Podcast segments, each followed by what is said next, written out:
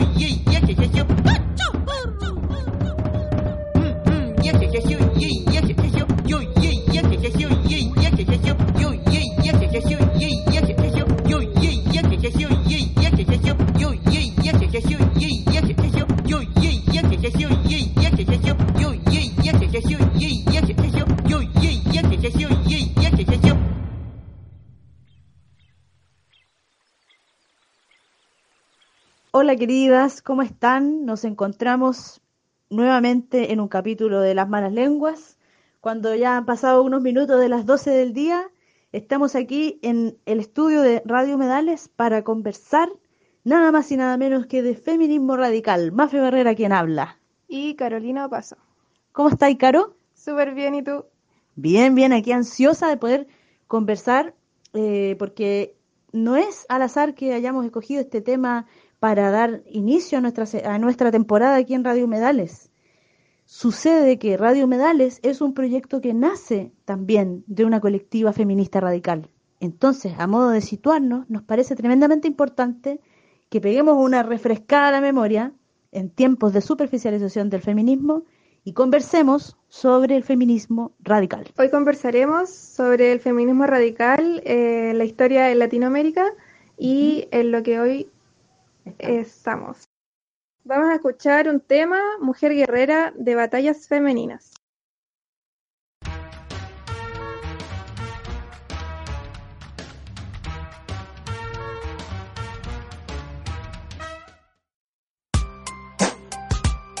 Yeah, esta canción va para todas las mujeres. Ja, aquí en Rompeviento, batallones femeninos. Como invadiendo por los montes y valles cayendo. Por discriminación vamos viendo. Cómo sigues de pie, atizando a la vida sin desfallecer la.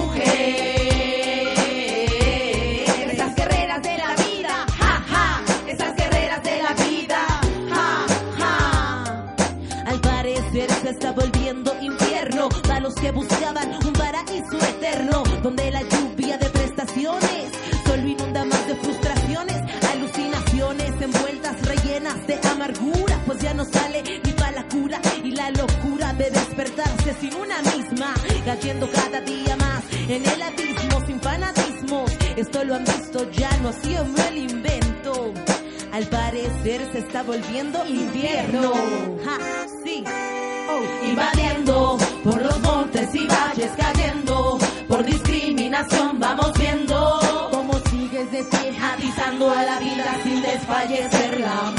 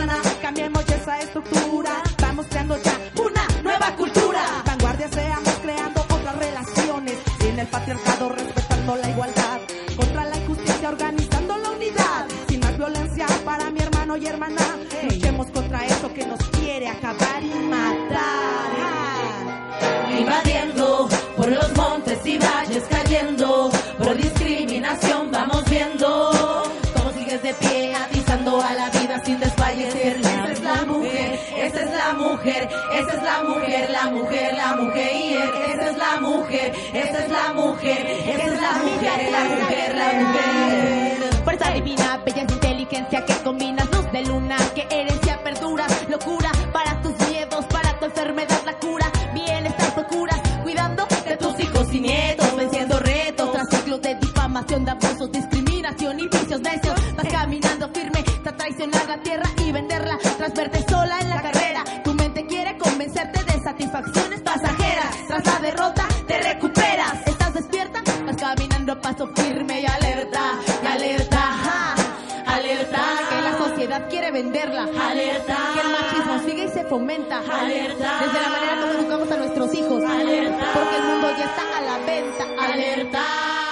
batallones femeninos yeah Sí, sí las mujeres yeah representando, ey, rompeviento te wow yeah.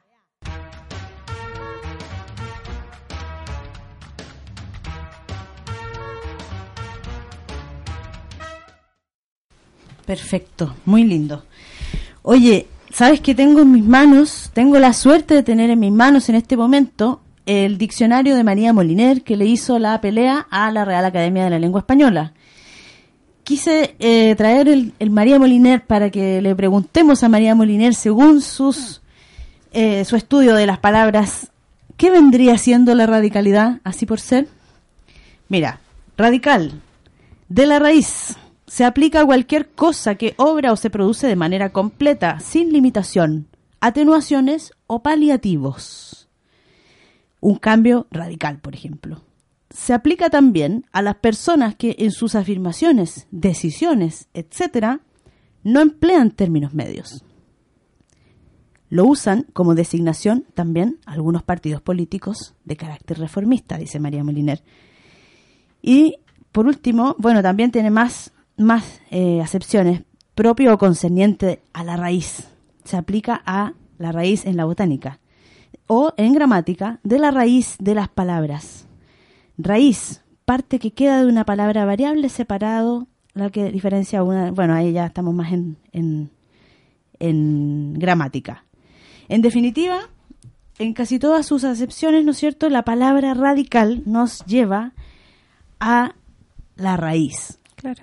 es decir, al meollo del asunto, El problema desde la Exacto. raíz, desde los cimientos. a la estructura, ¿no? Claro. Entonces, eh, con esta sencilla, este sencillo ejercicio de, de buscar en el diccionario, podríamos empezar ya a adivinar que estamos hablando de un feminismo que no es un feminismo que vaya a la superficie de los asuntos ni que pretenda reformar tampoco ninguno de los aspectos del patriarcado. Estamos hablando de un feminismo que, como su nombre lo dice, va A la raíz. a la raíz, a la raíz del asunto. Y entonces, ¿cuál sería la raíz del asunto? ¿Qué crees tú? Eh, la historia del patriarcado.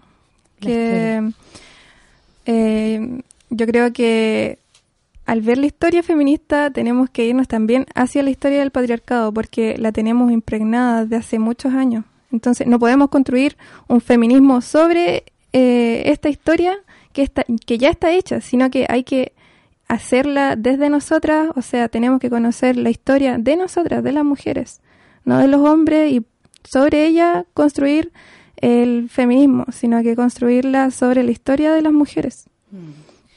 Algunas teóricas eh, principales, diríamos, del feminismo radical han señalado que probablemente una de las características centrales eh, de nuestra condición como mujeres sea el hecho de la exclusión del patriarcado, de esta historia del patriarcado que comentas tú. Eh, no estamos adentro de esa historia, o si lo estamos, estamos eh, representadas y, perseguidas y asesinadas y envilecidas y maldecidas también, ¿no es cierto? Pero eh, ocurre que no estamos incluidas en esa, en esa historia. Hemos sido borradas, hemos sido declaradas enemigas incluso, o cuando más servidumbre. Claro, estamos en el segundo plano siempre. Y quizás más atrás que el segundo plano. Entonces, justamente de esto nace también, de esa diferencia, que es la extranjería, la exclusión de este sistema patriarcal, de este sistema cultural vigente, nace la potencialidad política feminista radical. Es decir, para las feministas radicales, el estar afuera del sistema no es un problema. Al revés, es una potencialidad. Es desde allí, desde donde podemos construir una política que valga la pena. ¿No es cierto? Claro. Algo así. Algo así. ¿Qué otras cosas eh, podríamos entender por feminismo radical? Quisimos traer algunas autoras para poder dialogar con ustedes también. Hay una autora muy importante para el feminismo radical latinoamericano, eh, y para los albores del feminismo radical latinoamericano, porque como vamos a seguir revisando, como vamos a, seguir revisando también, el feminismo radical tiene sus antecedentes por allá, por los años, fines de los años 60, principios de los 70, en eh, Estados Unidos, en, en un contexto donde también sirvió de mucha inspiración el movimiento negro, eh, y la definición de las opresiones y del poder, ¿no es cierto?, que estaba realizando este movimiento. Y también en Italia, las mujeres que se dedicaron a hacer grupos de autoconciencia. Son algunos de los antecedentes históricos del feminismo radical. Mm. Pero antes de revisar esos antecedentes históricos y cómo continúan siendo parte de nuestra genealogía, ¿no es cierto?, eh, queremos seguir ampliando un poquito esta definición de feminismo radical. Por eso tengo el agrado de citar hoy día a una de nuestras referentas muy importante, eh, Jimena Bedregal. Ella estuvo en una presentación em, que se realizó en homenaje al grupo Ácratas, allá en México. Em, el grupo Ácratas, que eran eh, feministas radicales allá en los 70 en México, el primer grupo de lesbianas radicales en México. Ella fue invitada por Jean-Marie Castro, y em, habló, dio una, una, conferencia que sobre el feminismo radical. Y entonces ella dijo algunas palabras que son que las quiero compartir acá hoy día. Y que básicamente están inspiradas en su libro eh, El feminismo radical, una propuesta civilizatoria. Entonces dice la Jimena Bedregal, en primer lugar, dice, un feminismo radical implica una visión y una postura activa y creciente de reflexión, profundamente crítica de la macrocultura patriarcal, donde nada, nada quede fuera, de esa crítica. Ni el arte, ni la ciencia, ni la filosofía, ni las ciudades, ni las herramientas con las que trabajamos, ni la patria, ni la familia, ni la religión. Nada.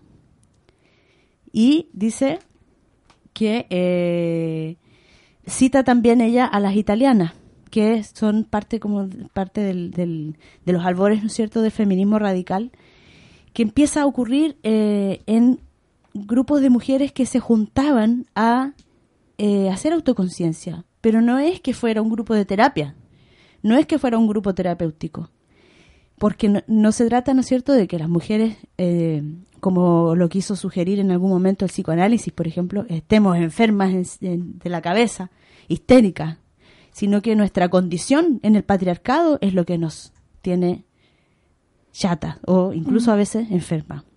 Entonces las mujeres italianas eh, se juntaron, eh, y no solo en Italia, también después estos grupos de autoconciencia se fueron expandiendo, pero las italianas eh, se juntaron y dijeron que estas, estas juntas, lejos de ser terapéuticas, a pesar de que también tenía efectos terapéuticos, estas juntas tenían el objetivo de traer el mundo al mundo, de fundar lo no fundado, de hablar lo no hablado, nombrar lo no nombrado. Es decir, en estas juntas ocurría que las mujeres ponían en palabras sus procesos, ponían en palabras sus opresiones, y entonces esto dejaba en evidencia de que estas opresiones no eran personales, eran políticas. Y que estas situaciones que las mujeres tenían y sufrían eh, muchas veces no eran producto de sus circunstancias, ¿no es cierto?, particulares, sino que obedecían a cuestiones del todo estructurales. Una dinámica patriarcal ahí. Una dinámica, una cultura, una estructura. Eso fue lo que empezaron, como dice mi abuelita muy querida, Luchita, dice, en conversación va saliendo. Y toda la razón, las mujeres de lo- en los grupos de autoconciencia, en conversación, fueron poniéndole nombre a sus opresiones y fueron dándose cuenta de que esto era un, una macrocultura que las tenía como las tenía. Y entonces dijeron, no nos sirve de nada que le pidamos al- a, esta cultura que nos Que por favor nos escuche, nos considere. y nos integre, Claro. sino que nuestro único camino va a ser radical. ¿Qué significa eso? Crear Entonces, una nueva. Exacto. Crear una nueva cultura eh, puede sonar un poco pretencioso, ¿no? Utópico. Puede sonar utópico, pero parece que no es tan así. No. O sí. O es ¿Qué dicen ustedes en la casa? O donde estén, en la calle, donde nos escuchen. La cosa es que eh, esa es la apuesta del feminismo radical y precisamente esa es la potencialidad rebelde y por, y por la razón por la que es un feminismo rebelde de verdad. O sea, no es un feminismo que está remozando el patriarcado, no estamos inventando un porno feminista, no estamos inventando una prostitución feminista, ni estamos inventando eh, una opresión más eh, feminista. Lo que queremos es una cultura donde podamos ser personas. También es importante, eh, bueno, lo leí en un libro, que no tenemos que imaginarnos eh, una sociedad eh, viendo lo posible, lo que, lo que podamos hacer, sino que hay que imaginarlo desde, claro, como una utopía. Porque si empezamos a imaginar lo posible, estamos basándonos en, en lo que quiere el patriarcado, en lo que el patriarcado nos puede dar. Pero no, no debe ser así. Porque los límites, los estrechos límites que tenemos nosotras para poder pensarnos una vida, diseñarnos una vida, no están puestos por nosotras, Claro. ni, eh, ni de chicas se nos enseña eh, un horizonte un poco más amplio como lo que eh, nos, nos heredaron las feministas radicales, ¿no es cierto? Que, pucha, qué rico sería que nos enseñaran de chicas, pero los límites que nos enseñan son los límites del patriarcado La historia de ellos también. la lógica de ellos, la, la forma de ellos y, todo, y, y los deseos de ellos, los deseos también, que es muy deseo- importante. Deseo de qué mujeres quieren que seamos para ellos, no para nosotras. Exacto. Vamos a seguir profundizando, eh, pero, pero vamos de a poco. Vamos de a poco, así que eh, escuchemos una canción. ¿Qué te parece, Caro? Ya, ok. Vamos a escuchar Quítale el sostén. O Uy, uy. Quítate el sostén. A ver, vamos a de. Susana Estrada.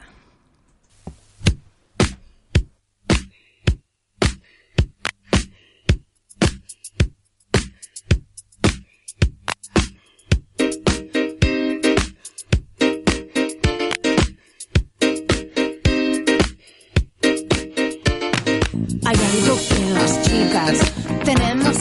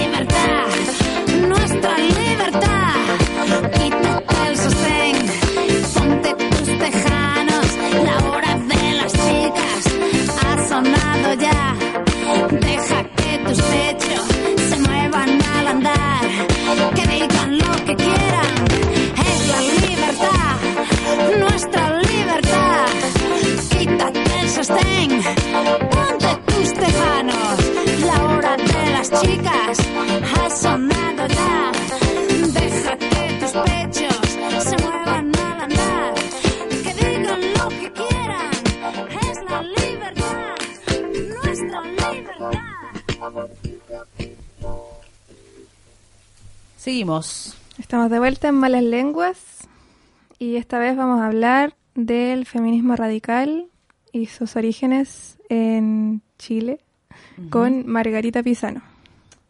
Qué interesante. Interesantísimo.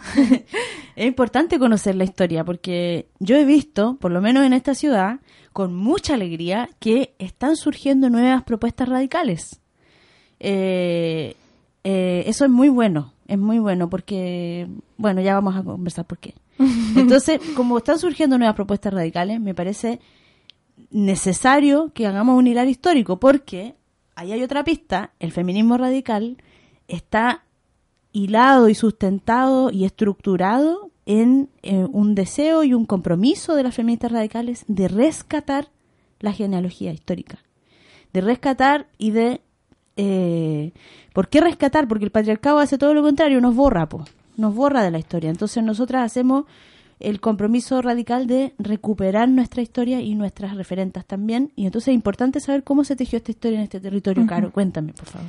Bueno, para eh, contextualizar un poco sobre Margarita Pisano, ella era arquitecta, estaba casada, tenía hijos, era heterosexual, em, Era una buena mujer. era una buena mujer. Em, bueno, eh, ella empezó con lo del feminismo junto con unas amigas. Eh, también eh, comenzó a meterse al feminismo y a ver las desigualdades que había en la sociedad en general y hacia las mujeres por eh, su profesión que era ser arquitecta. Eh, comenzó a, cuestionarse para quién trabajaba, si es que trabajaba para proyectos gigantes, eh, para, el, para el gobierno, o si, o si trabajaba para, para la mujer popular y para el sector popular. Eh, ahí comenzó, comenzó su cuestionamiento, que yo creo que es como el principio que todas hemos tenido, que para quién estamos viviendo. Em, luego de eso eh, comenzó con eh, hacer centros para mujeres, centros como de, mm, em, de reconocimiento, algo así, pero no, no le bastó. Em, porque eh, en ese momento estaba, era la década de, de los 80, donde estaba la dictadura. Dictadura. Eh, y también habían feministas que, em, que militaban eh, por parte de, de ciertos partidos políticos eh, que venían del Estado. La doble militancia. La doble militancia en, en espacios feministas. Entonces aquí comenzó a, a haber esta disputa de que hacia dónde tiraban, pues si, si iban hacia la feminista o hacia el Estado.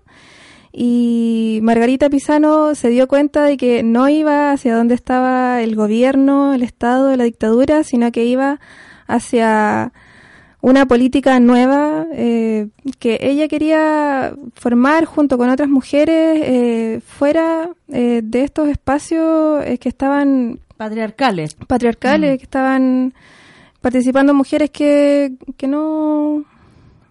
no Con lógicas institucionales. claro, con lógicas institucionales. Mm. Em, Mm.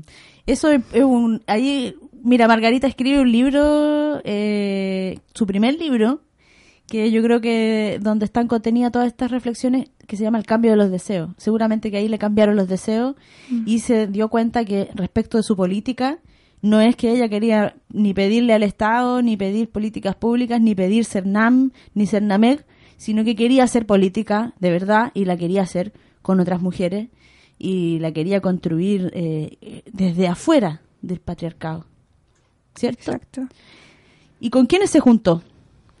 Em, no recuerdo bien los nombres, Jimena Bedregal, Jimena Bedregal, ¿Qué Eda, la Eda Gaviola, Gaviola, Lidid, Sandra Lidid. Sandra Lidid. Ajá. Sí, y con ellas conformaron eh, las cómplices. Las cómplices. Sí.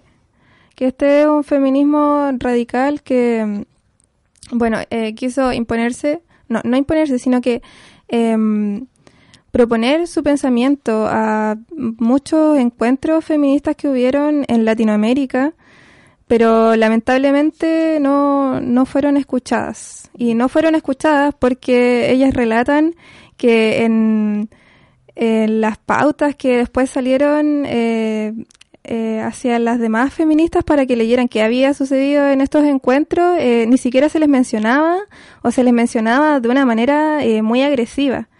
Y lo Las agresivo... malas, las lesbianas malas. La- claro, así que querían imponer el, el pensamiento, querían, que querían obligar a las demás a que pensaran así, o, o que el otro feminismo, eh, bueno, es verdad que el otro feminismo no tiene mucho, eh, no tenía mucho, Mucho potencial de mucho cambio. potencial de cambio, y eso era lo que le molestaba a las demás Mm. porque las demás no tenían un, un, un discurso eh, tan fuerte, tan potente como los tenían eh, las feministas cómplices. Radical, po. Las feministas cómplices estuvieron planteando acá en Latinoamérica entonces un, eh, una apuesta de un feminismo radical en contrapartida a un contexto político de los 90, fines del 80, 90, ¿no es cierto?, donde toda Latinoamérica venía de la, con una resaca de las dictaduras tremendas que habíamos tenido y se instalan estas supuestas pseudo-democracias mentirosas y ladronas y asesinas igualmente y empiezan a cooptar, ¿no es cierto?, la, el potencial rebelde del feminismo y empiezan a decir, sí, sí, el feminismo es muy lindo, pero, pero, pero, el feminismo pero, ¿no es cierto? Como reclamando la forma, reclamando... Eh, Siempre quedándose en la feminidad. Exacto, exacto. ¿Y por qué en la feminidad? Porque la feminidad es, eh, en, definición de la Margarita, que Margarita Pisano hizo un- un- una crítica bien profunda sobre este concepto que es clave, la feminidad, porque resulta que la feminidad es el molde que en el que nos puso el patriarcado, es justamente eh, eh, donde se termina la posibilidad de nosotras tener una existencia libre, genuina, creada desde nuestra más genuina, genuino ser, ¿no es cierto? Eh, es una imposición la feminidad del patriarcado y es un invento del patriarcado, del- de, la masculinidad, digamos. La Margarita dice que la masculinidad y la feminidad están en- dentro de lo mismo. Entonces, entonces un feminismo de- un feminismo femenino, ¿no? Como eh, higienizado de política pública, de la institución y de la y de la De las iguales. de las iguales. Exacto. ¿Y cómo les fue con ellas? ¿Les, les fue más o menos nomás? Más o menos. ¿no? Más o menos. Este feminismo de los 90 vino con una embestida muy agresiva a instalar lo que hoy día conocemos mundialmente como perspectiva de género también.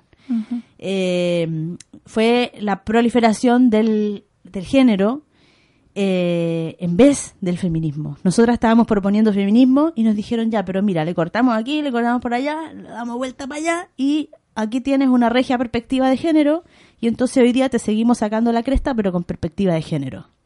Algo así, Algo así. algo así, ¿no? Sin embargo, eh, es importante eh, conocer este, este momento histórico, porque no solamente ocurrió acá en Chile con la, el quiebre de las institucionales y las autónomas, porque las feministas radicales en ese tiempo quizás no se llamaron radicales, ¿no es cierto? Las cómplices se definieron radicales No, autónomas. se definieron autónomas. Ellas a esta rebeldía radical de ir a la raíz, de cuestionarlo todo, le pusieron ese nombre, autonomía. Sí, eh, el concepto de autonomía también eh, lo discutían bastante, porque las institucionalizadas, las eh, que hacían un discurso incluyente de todas las mujeres, eh, decían que, el, que la autonomía eh, tenía, eh, no tenía un, un espacio físico, pero las eh, cómplices decían que sí había un, un espacio físico donde tenían que haber ciertos límites para, para poder eh, generar una historia, porque si no tenemos límites, si no tenemos eh, eh, algún pensamiento concreto, ¿cómo lo vamos a hacer? Tenemos, tiene que haber algún espacio donde otras, donde te puedas nutrir de la historia y, y no quede en el aire un concepto, tiene que ser algo un poco más sólido. Bueno, esa era una idea bastante desde el igualismo, ¿no? De que somos todas mujeres, somos iguales, entonces todas construimos un feminismo que le cae muy bien al patriarcado y que no le molesta y desde Y- un romántico también. Claro, y no conversar las diferencias que a veces no son tan notables, pero son diferencias que hay que conversarlas para poder hacer historia, o si no, ¿en qué quedamos? ¿Solo feminismo? ¿Y qué, y qué es el feminismo entonces? Mm. Sí, pues ¿en qué quedamos? Sí, pues. Está bueno, está interesante. Yo las invito a que puedan mirar con un poco más de detalle esta historia, fuera de la historia que eh, es la biografía política que escribe Margarita Pisano junto a Andrea Franulich, donde juntas van relatando también este, este momento histórico que es clave para las feministas que quieran ser feministas situadas, digamos, en, en- con los pies en la tierra, ¿no? Donde es parte de nuestra historia, es parte de nuestra genealogía y es necesario saber cómo se dieron esas cosas. Afortunadamente está todo escrito y eh, no solamente en este libro, pero este es muy muy atingente al contexto nuestro local y se llama Una historia fuera de la historia, biografía política de Margarita Pisano. Así es el nombre. Sí. ¿Sí? Em, Sí, po. sí. Bueno, las invitamos a revisarlo y eh, vamos a seguir conversando más sobre en qué está hoy el feminismo radical. Vamos a escuchar una cancioncilla de DJ Galana, por favor. Escucharemos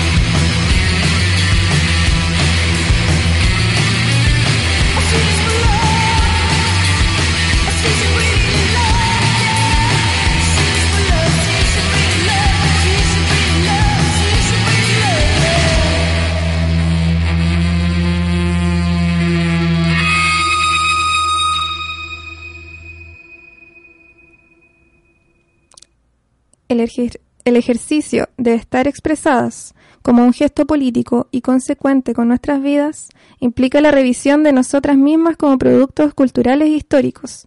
El reconocernos en prácticas misóginas, racistas, clasistas, arribistas, competitivas, etc., es un paso importante para empezar a modificarnos.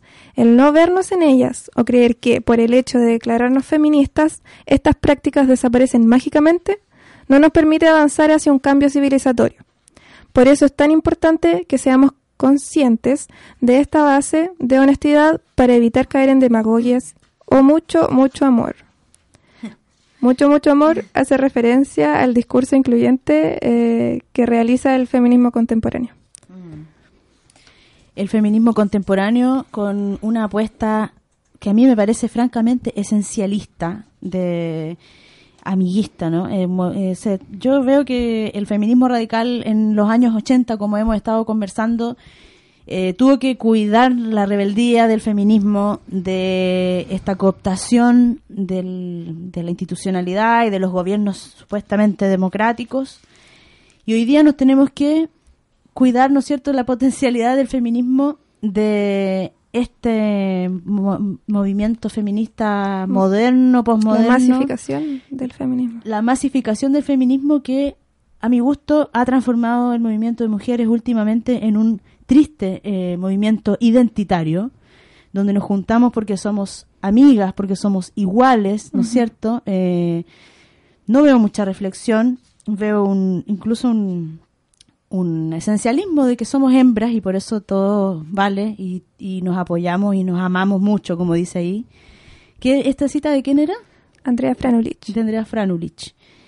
Nosotras que nos queremos tanto, ¿no es cierto? Y, y realmente eh, una cooptación del feminismo en su, como movimiento, como pensamiento rebelde, para conformarse un grupo identitario de una estética muy muy feminista, muy rebelde, de una propuesta visible en las calles, muy muy rebelde, muy rebelde, pero no sé cuál es la calidad de la- del, del proceso feminista hacia adentro en los espacios micro, ¿no es cierto?, donde se reproduce la opresión y las lógicas del patriarcado, del dominio, como son los- la- las relaciones de amor, las relaciones de eh, íntimas de compañerismo eh, político, qué sé yo. En esos espacios micro no sé cómo estará francamente la cosa, pero lo que veo en general, no solamente estoy hablando de esta ciudad, lo que veo en general, y no sé si lo ves tú, es en esta masificación un, una superficialización también. Y por eso que hoy día nos ha parecido interesante volver a hablar de feminismo radical antes de, eh, o al iniciar la temporada de las malas lenguas, acá en la radio Humedales, para situarnos también, para que se sepa desde dónde estamos hablando como radio. Claro. Y también el feminismo que está sucediendo hoy está muy relacionado con, con el amarnos eh, solo por el hecho de declararnos todas feministas, eh, amar, eh, tener ternura con la otra, ser amigas, eh, tomando eh, tomando en serio el rol de género en la feminidad, que, que la mujer está hecha para amar, para tener este rol eh, de madre, de, de compañera que jamás va a negar el amor, que el, el amor está por encima de todas las cosas.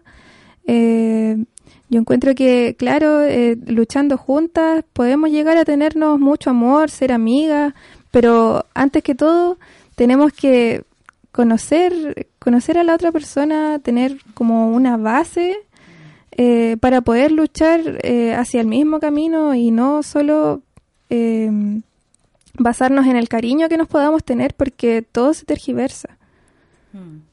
Además que, como tú dices, el amor ha sido una trampa histórica para las mujeres, porque se- eh, dentro de esta construcción de la feminidad que hace el patriarcado, eh, los hombres son los que se quedan con todo lo humano y nosotras somos las que servimos y amamos. Las que no tenemos capacidad de pensar, de pensar en serio, eh, o sea, de pensar en serio. De pensar, sí, Claro. total. Y entonces, Mira, estoy acá eh, recordando también a la, a la Jimena Bedregal, estoy con la, la Jimena Bedregal, estamos aquí en el estudio con la Jimena Bedregal, con la María Moliné, con la Margarita Pisano, con la, eh, la Franovich, eh, con la Carla Lonzi también, que fue muy importante eh, en- también en ayudar a, a- a desmantelar esta cuestión del amor, en decir que eh, en realidad no bueno en, en- decir que en realidad nosotras no podemos rep- reproducir las mismas lógicas estoy leyendo acá el texto de Andrea Franulich sobre feminismo radical que pueden encontrar en su página si ponen Andrea Franulich feminismo radical les va a aparecer en el Google Dice, la cultura patriarcal es al mismo tiempo fundamentalista y misógina. Nos desprecia como personas y nuestra respuesta obediente es la feminidad. Ellos se aman, se legitiman y se admiran entre sí.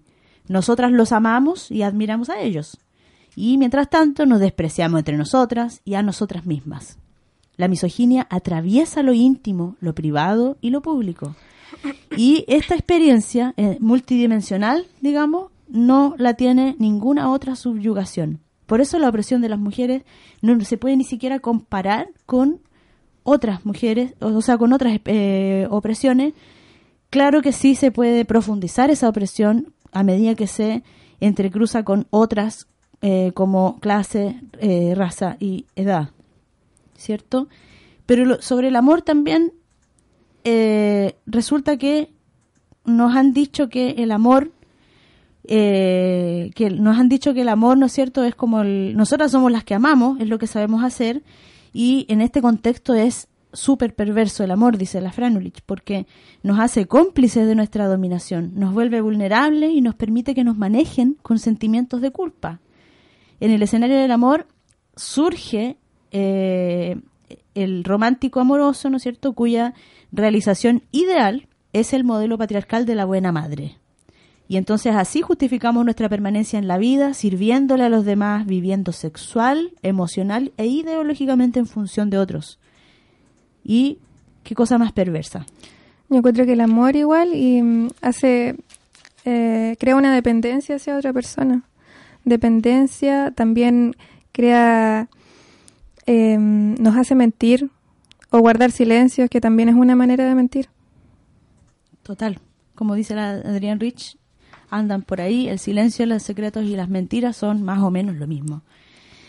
Y bueno, depende de cómo se viva el amor, porque también la propuesta desde la radicalidad es eh, que nos salgamos de las lógicas del dominio, de las lógicas de la feminidad, de la lógica de la misoginia y nos realmente hagamos el, gesto genuino de salirnos para construir relaciones horizontales de intercambio y de reconocimiento con otras mujeres, donde podamos eh, crecer juntas y pensar juntas también.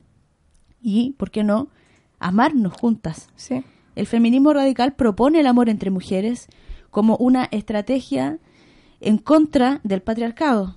Eh, Sheila Jeffries lo dijo específicamente, dijo, dijo una frase que quedó la embarrada cuando la dijo, pero es muy buena su frase. Dijo, eh, todas las mujeres pueden ser lesbianas. Toda mujer es una potencial lesbiana. Se nos había olvidado esto de la heterosexualidad obligatoria. Eso. Es súper importante. Sí, po. Es que lo que pasa que, mira, para allá vamos. Dijo, toda mujer puede llegar a ser una lesbiana. ¿Y qué quiso decir con eso? Quiso decir que en realidad todas las mujeres pueden, si quieren y si se lo proponen, abandonar el mandato patriarcal de servirle a los machos. Y más encima, al amar a otra mujer, al mismo tiempo existe ahí la potencialidad de romper con otro mandato, tiene acá puesto la Andrea Franrich, el mandato terrible de la misoginia. Porque en el lesbianismo se pone en jaque la feminidad, el romántico amoroso, la traición a la madre, la ideología de la prostitución y la sexualidad reproductiva. Entonces, en, este, en el lesbianismo hay un potencial también de irnos sanando. Entonces, el, eh, como estamos eh, citando acá, el feminismo radical también propone, como dijimos al inicio con Jimena Bedregal, unas críticas de todo, ¿cierto? De todo el orden patriarcal. Pero con mayor énfasis de sus instituciones a través de las que las mujeres nos mantenemos oprimidas. las instituciones no solamente son edificios, No son físicas solamente. no solamente son físicas y tienen un domicilio y una dirección, ni tienen una puerta por donde se entra y por donde se sale. Las instituciones principalmente son ideológicas y principalmente el candado lo tienen puesto en nuestro cerebro y en nuestro cuerpo. Algunas de las instituciones más graves de este patriarcado son la maternidad, son la heterosexualidad, son la familia, eh, la religión y así. Podemos seguir. Pero a propósito de que se- eh, quizás no habíamos sido tan explícitas en, en- en enumerar las cosas que, den- que denuncia y que, y que denuncia radicalmente el feminismo radical.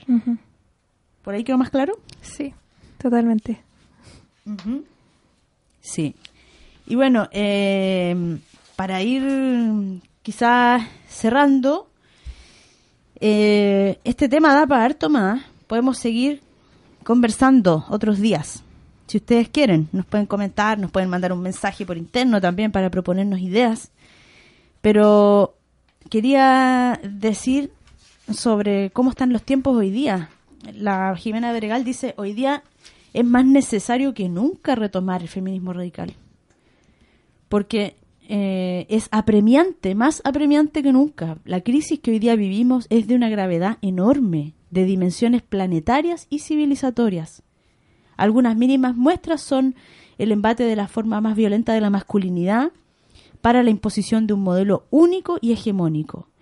El borrar también la, mm, la categoría mujer, ¿no es cierto? El feminismo posmoderno y, y toda la teoría queer que viene a decir que en realidad ser mujer es una, es una maldita performance, ¿no es cierto? Y vienen a borrar nuestra, nuestro sujeto cuando recién empezábamos a nombrarnos todo ese vacío creciente del sentido de vivir, la idea de la prosperidad material y el consumo inacabable como fundamento. Estoy leyendo otra vez a la, a la Bedregal. La práctica y la proyección de la producción material ad infinitum como solución a la miseria creada. La tecnología como panacea de solución a todos los males creados por ella misma. La veneración irracional del ente estatal que aqueja también al feminismo de la igualdad y del empoderamiento y la extensión del feminicidio como no se veía desde la quema de brujas, entre otras muchas expresiones y muestras. Es decir, hoy día es más urgente que nunca retomar el feminismo radical, que quizá el feminismo no tendría para qué haberse llamado radical si es que no hubiese sido cooptado su- en su rebeldía. Hubo que hacer ese límite otra vez y decir, no, nosotras somos radicales, nosotras somos radicales, ¿no es cierto? Eh, no quizás no, ni tendría que haber existido un feminismo radical si es que no hubiese sido robada y expropiada su rebeldía, como hoy día lo sigue siendo por otros movimientos y por otras antifeministas que se meten también al movimiento a desarmar y a desarticular. Eh, otros y otras, ¿no es cierto? Y otros también. Entonces, eh, es más necesario que nunca retomar. Los tiempos están muy violentos y hay una potencialidad también a lo mejor en esta masificación del movimiento, en esta masificación de que es súper chori ser feminista hoy día, súper cachilupi, súper chido, súper masa, para Súper guay. súper guay. Eh, pero las invitamos a profundizar, porque la verdad es que ser feminista, como dice aquí también Bedregal, implica hacer un no ético al patriarcado, y hacer un no ético al patriarcado significa no reproducir sus lógicas, ni sus mecanismos, para hacer política, ni para hacer nada. ¿Qué tal? Bacán, sí. Cabras están así, totalmente invitadas. O sea, no invitadas, sino que es un consejo eh, de parte de una feminista que igual lleva poco tiempo eh, de leer. Ahí una se empieza a dar cuenta de todo lo que tiene en el cuerpo, en la mente, que, que es patriarcal. Si, si no leemos, ¿de dónde lo sacamos? Si nos juntamos con otras amigas, compañeras que tampoco han leído, ¿cómo nos vamos a, a plantear todas estas ideas? Es pretencioso creer que por que naciste con una estrella en la frente realmente, como dice la Violeta Parra y todo lo demás. Y, y- no, eh, esto es una genealogía. No estamos inventando el fuego, la rueda, Este es un movimiento que tiene una genealogía y nuestra responsabilidad política es recuperarla Sí, también. no estamos partiendo de cero.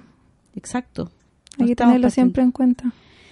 Así que todas invitadas a tomarse en serio la invitación feminista y la, eh, la organización feminista eh, con mucho cariño desde las malas lenguas, un programa polémico desde sus inicios, les decimos, el feminismo no es un movimiento identitario, el feminismo no es una eh, materia más en la academia, el feminismo no es una política pública, el feminismo es un movimiento, un pensamiento, una filosofía y una propuesta de cultura totalmente afuera de este sistema que se pudrió que años.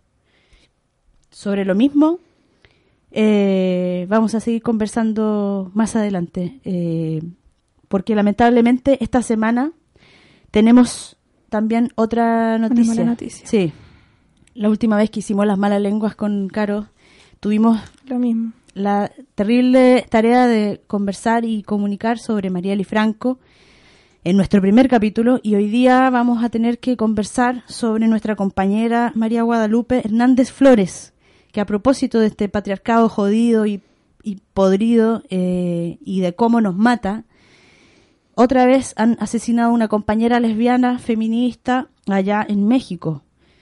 Nosotras no tenemos más palabras que eh, enviar un fuerte abrazo a nuestras compañeras y enviar una, eh, unas palabras de mucha fuerza a las lesbianas, a las feministas, a las lesbianas que nos escuchan en todos los territorios, a las niñas lesbianas también, a que resistan este, esta violencia, que existamos, que sigamos resistiendo y que, nos, que también atesoremos, cuidemos, amemos nuestra existencia diferenciémonos del nihilismo de mierda también que hay hoy día, en- veo en el feminismo un nihilismo de que no somos nada, there's no future. Por favor, para eso está el movimiento punk. A nosotras nos gusta la vida y con un abrazo muy grande, compañeras, eh, queremos dejar con ustedes a una querida compañera de México que desde San Cristóbal nos va a contar un poco en sus palabras, desde allá mismo de territorio, cómo está la situación respecto del asesinato de nuestra compañera. Hola amigas, compañeras. Les habla Marisol desde Chiapas, desde México. Eh, lamentablemente también para hablar sobre el asesinato, sobre el feminicidio, sobre el lesbicidio del cual fue víctima una de las nuestras, una lesbiana, una feminista, una lesbiana feminista, eh, que era llamada con mucho amor y con mucho cariño Cleo, eh, María Guadalupe Hernández, quien fue descubierta después de varios días de desaparecida, eh, asesinada, torturada y semienterrada, después de, insisto, varios días de desaparecida. Y acá en México recurrentemente, sobre todo las versiones oficiales, frente a estos crímenes, crímenes tan cruentos, eh, hay un discurso recurrente que es que el narco provoca, ¿no? Porque hay una exposición o hay una visibilización de la violencia como algo que está descontrolado o algo que finalmente el Estado también tiene mucho que ver, ¿no? Como que se justifican todos los crímenes, inclusive los crímenes de las mujeres, como si fuesen eh, producto del narcoestado. Finalmente el Estado y el narco son lo mismo, ¿no? Sin embargo, creo que es labor de nosotras, de las feministas, de las lesbofeministas, de las lesbianas feministas, eh, nombrar a nuestras compañeras, nombrar a las mujeres, nombrar los asesinatos de mujeres y de lesbianas como lo que son. Asesinatos de odio, asesinatos cargados de violencia, cargados de tortura y de, eh, insisto, de misoginia, de un odio profundo a nuestro ser, a nuestra existencia, ¿no? Y creo que es importante decirlo y nombrarlo como lo que es, ¿no? Eh, lamentablemente, y bueno, no sé si lamentablemente, pero es justificable a partir de la prensa oficial, porque es una, una prensa que está aliada al sistema y al patriarcado, que justifique este crimen como incidental o un crimen del narco. Eh, cuando no es incidental, no sabemos si fue producto de una disputa de narcotraficantes o no. Pero sí es importante nombrar que fue una compañera que fue asesinada, que fue torturada. No sabemos cuánto tiempo. Y, y es importante nombrar a quienes fueron nuestras muertas o quienes son nuestras muertas y hacer memoria de ellas, de su existencia, de lo importante que fue su labor y de lo importante que también es tenerlas a nosotras que estamos vivas, tenerlas presentes, ¿no? Em, este discurso del narco finalmente sirve para camuflar de alguna manera eh, que las mujeres estamos siendo asesinadas solamente por el hecho de ser mujeres y que estamos siendo asesinadas por ser lesbianas, por ser críticas, por cuestionar las dinámicas familiares, por salirnos de las instituciones, por cuestionar las instituciones. Em, y eso no hay que perderlo de vista.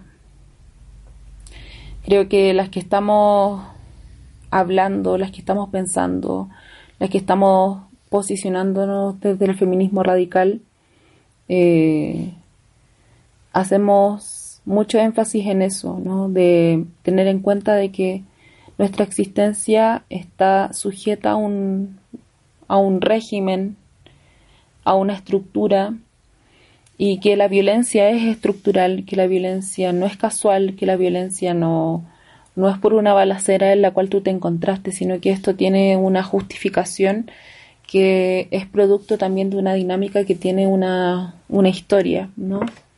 y que nosotras nos estamos revelando esa historia, nos estamos revelando esa violencia, nos estamos revelando a seguir viviendo bajo esas condiciones, ¿no? Eh, y por ella, por Cleo, por María Guadalupe Hernández, por todas nuestras muertas, por Nicole Saavedra, por María Pía Castro, por todas las lesbianas que están siendo, que fueron asesinadas en los distintos territorios, que fueron torturadas por ser lesbianas, por ser feministas, por ser rebeldes, por ser camionas, por ser chongas, por ser tortilleras. Es importante mencionarla. Es importante decir. Es importante decir su nombre, ¿no? Eh, sabemos que acá eh, para el funeral de Cleo y para su velorio estuvo prohibido el acceso de sus compañeras más directas, de sus amigas, por el miedo que provoca también estar viviendo en un sistema donde de miedo, en base al miedo, pero nosotras decimos no, nosotras no tenemos miedo, no vamos a pronunciar, vamos a decir lo que sentimos, lo que pensamos, y no nos vamos a cansar, no nos vamos a cansar jamás de denunciar la violencia en la cual hemos vivido, en la cual nos han enseñado a existir y que no queremos eso para nosotras ni para las por un tema de memoria y de respeto y de ética con las que ya no están, pero también con las que están viviendo esto, con las niñas lesbianas, con nosotras mismas y con todas las que vienen, ¿no? Nos vamos a seguir revelando y vamos a seguir pensando y creando una nueva forma de existencia. Hay muchas dudas y hay muchos cuestionamientos respecto de este caso en particular, pero no hay que perder de vista de que fue una mujer, de que fue una lesbiana la que fue asesinada. Y por ella, por Cleo y por todas nuestras muertas vamos a seguir insistiendo en denunciar este sistema macabro que nos quiere calladas, que nos quiere en el silencio definitivo. Un abrazo grande, compañeras. Las abrazo profundamente desde acá, desde México, desde el sur de México. Las quiero muchísimo y estaremos aquí no solamente para nombrar a nuestras muertas, sino para nombrar también nuestras rebeldías y nuestras creatividades, nuestras creaciones. Un abrazo muy grande. De vuelta el abrazo para ti también, querida Marisol. Muchas gracias por esas palabras. Eh, no es sencillo, no es fácil ni es agradable tener que hablar esto, ¿no es cierto?, de cómo nos matan. Sin embargo, es nuestra es nuestro deber también, es nuestra responsabilidad y es nuestro deber tener los ojos abiertos y ver en qué medida hoy día están eh, dándose las cosas para nosotras, las mujeres y las lesbianas en el mundo. Y por supuesto, como dices tú, querida, nos vamos a seguir revelando y vamos a seguir creando nuevas propuestas para nuestra existencia y, y para la convivencia también. Así que muchas gracias y, y un abrazo para todas las que nos escuchan. Ánimo, fuerza. eh, los tiempos están violentos, pero, pero todavía, todavía nos queda feminismo radical Y fuerza. y fuerza para seguir organizándonos. Así que eso, eso sería, compañeras, un abrazo y justicia también por, por María Guadalupe Hernández Flores, por Cleo, por todas nuestras muertas, por Mariel Franco, por Nicole Saavedra. Justicia. Eh, bueno, hemos llegado al final de nuestro programa Malas Lenguas. Quedan totalmente invitadas a escuchar la retransmisión el próximo jueves y en 15 días más eh, vamos a tener contenido nuevo. También están totalmente invitadas las, a las radialistas que nos están escuchando eh, a compartir este programa. Eh, pueden co- comunicarse con nosotras al, al mail radiomedales eh, Arroba eso, Gmail. arroba gmail.com. Sí. Y bueno, y nosotras nos volvemos a encontrar, estamos abiertas a que nos digan contenidos de los que les interesaría conversar, eh, autoras, poetas, vivas o muertas, que podamos traer a nuestro estudio y conectar con nuestra genealogía, con nuestra rebeldía, eh, para seguir construyendo. Les mandamos un abrazo muy grande y las dejamos con una rapera feminista radical de aquí del territorio, la eh, Insuyeca con su temazo, el patriarcado disfrazado de rebeldía. Chao, nos vemos. Chao, nos vemos. Ostenta los controles.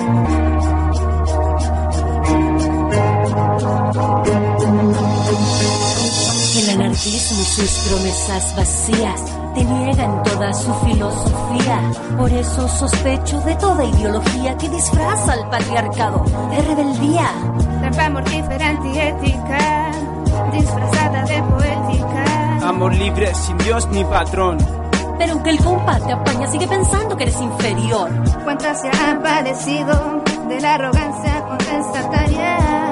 Doña Rosa, Doña Emma, Ayudó por libertarias. hablas de política, tienes opinión y la regla del opresor te invade en el corazón. Porque te uniformas si te quieres revelar y hablas con lengua ajena para sentirte una igual. Discursos de liberación, discursos sobre el amor. Aunque la erótica sigue siendo la penetradición. Si te ofendo con mi verso, no tienes nada resuelto. No me des tu misoginia, no me uses ese pretexto. Yo no soy responsable de tu contexto. El patriarcado, hermana mía, no distingue ideología, es universal y se disfraza de rebeldía. Veces me acusan de mujerista porque no quiero un macho a mi lado aunque se declare antimachista. Recuperar nuestra historia, eso es fundamental. El amor entre mujeres nos puede sanar. A veces me acusan de lesbianista porque no quiero un macho a mi lado aunque el compa sea anarquista. Quiero hacer genealogía y pensar nuestra experiencia, robada y borrada por la cultura contra la existencia. A veces me acusan las feministas heterosexistas. Escucho un ruido. Si te ofendo con mi verso, no tienes nada resuelto. No me des tu misoginia, no me uses ese pretexto. Yo no soy responsable de tu contexto. Te invito a un diálogo intenso, a cuestionar la heterosexualidad obligatoria y todo su intertexto. El amor, el sexo, el deseo y su pornografía. Y recuerda, compañera, que no hay maternidad libre, aunque vivas en la anarquía, aunque vivas en la anarquía, aunque vivas en la anarquía. Si te ofendo con mi verso no tienes nada resuelto, no me des su misoginia, no me uses ese pretexto. Yo no soy responsable de tu contexto. Yo no soy responsable de tu contexto. No me uses de pretexto, no me des tu misoginia, no me uses de pretexto. Yo no soy responsable de tu contexto. Yo no soy responsable de tu contexto.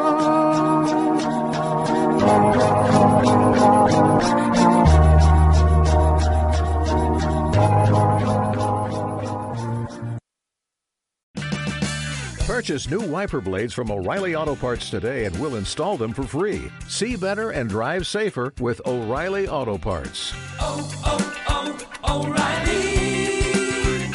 O'Reilly Auto Parts.